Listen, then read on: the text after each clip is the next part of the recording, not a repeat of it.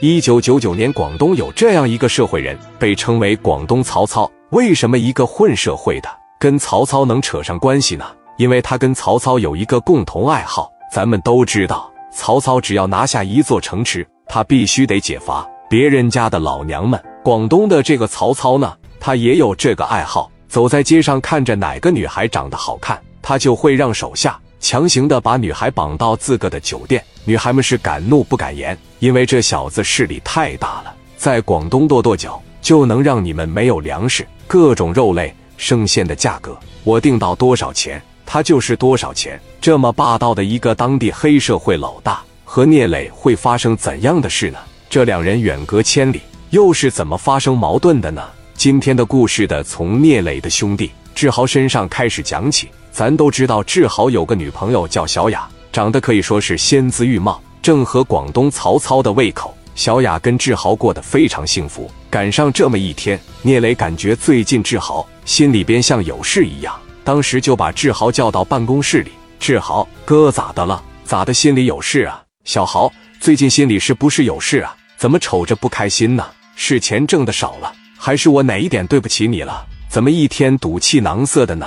有啥事跟哥说说。哥，你说啥呢？要没有你的话，我能过上今天这样日子吗？我能娶上媳妇吗？我现在孩子都有了，我就是感觉心里有一种愧疚感，有负罪感。我销户了那么多人，这突然闲下来就胡思乱想了。小豪，不但你心里有压力，我领着你们一帮兄弟在外边混，我的压力也很大。你知道现在有多少人等着看咱的笑话吗？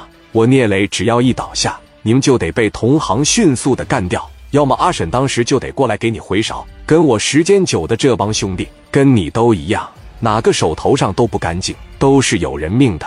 所以干咱们这一行的，你得想开，就跟做生意需要承担风险一样。心情不好了，你就离开这个环境，你领着媳妇出去溜达溜达，我给你放半个月的假。你出去旅旅游，缓解一下就好了。哥给你拿钱，反正最近也没啥事，去吧。那行，哥，那我不带别人了，我就跟我媳妇溜达溜达，最多十天就回来。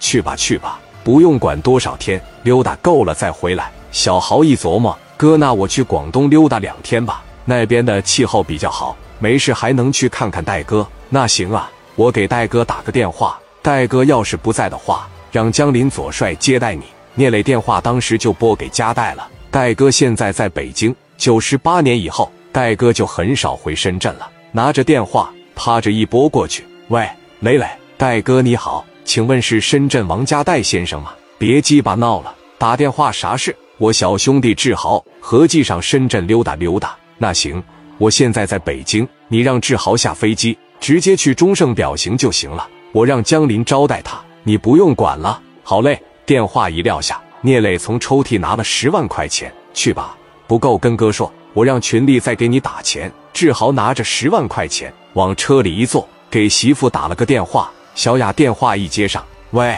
老公，小雅，哥给了咱十万块钱，走，我领你出去旅游去。真的吗？上哪呀？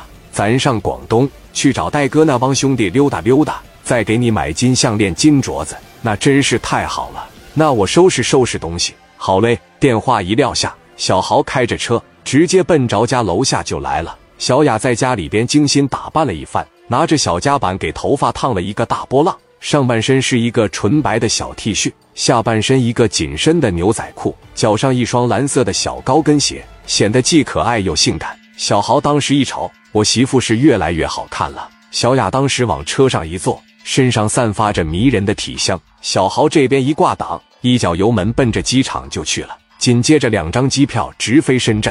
飞机一落地，志豪和小雅坐着出租车奔着罗湖东门中盛表行就来了。江林本来要接志豪，志豪就说啥也不让，出来玩就是溜达，要什么牌面？等志豪和小雅一进到表行，江林左帅哥几个一瞅小豪，哎呀，我操，这不我豪弟来了吗？啪嚓的就把手握上了。二哥你好，兄弟一路辛苦呗，不辛苦。哥几个听说你要来，说要跟你大醉一场。这时铁驴从后边出来了，小豪当时一吵，我操，这不是我驴哥吗？驴哥好久不见，俩人趴着一握手，这哥俩感情很深，以前在一起合作过，还一起给人销过货。小豪啊，你这好不容易来一趟，一会我多灌你两杯，你不能挑理吧？”小豪一瞅驴哥，放心吧，我今天肯定舍命陪君子。江林说：“那就别客气了。”王姨上菜，一说上菜，八九个兄弟往大圆桌子上一坐，在钟盛表行的大厅里，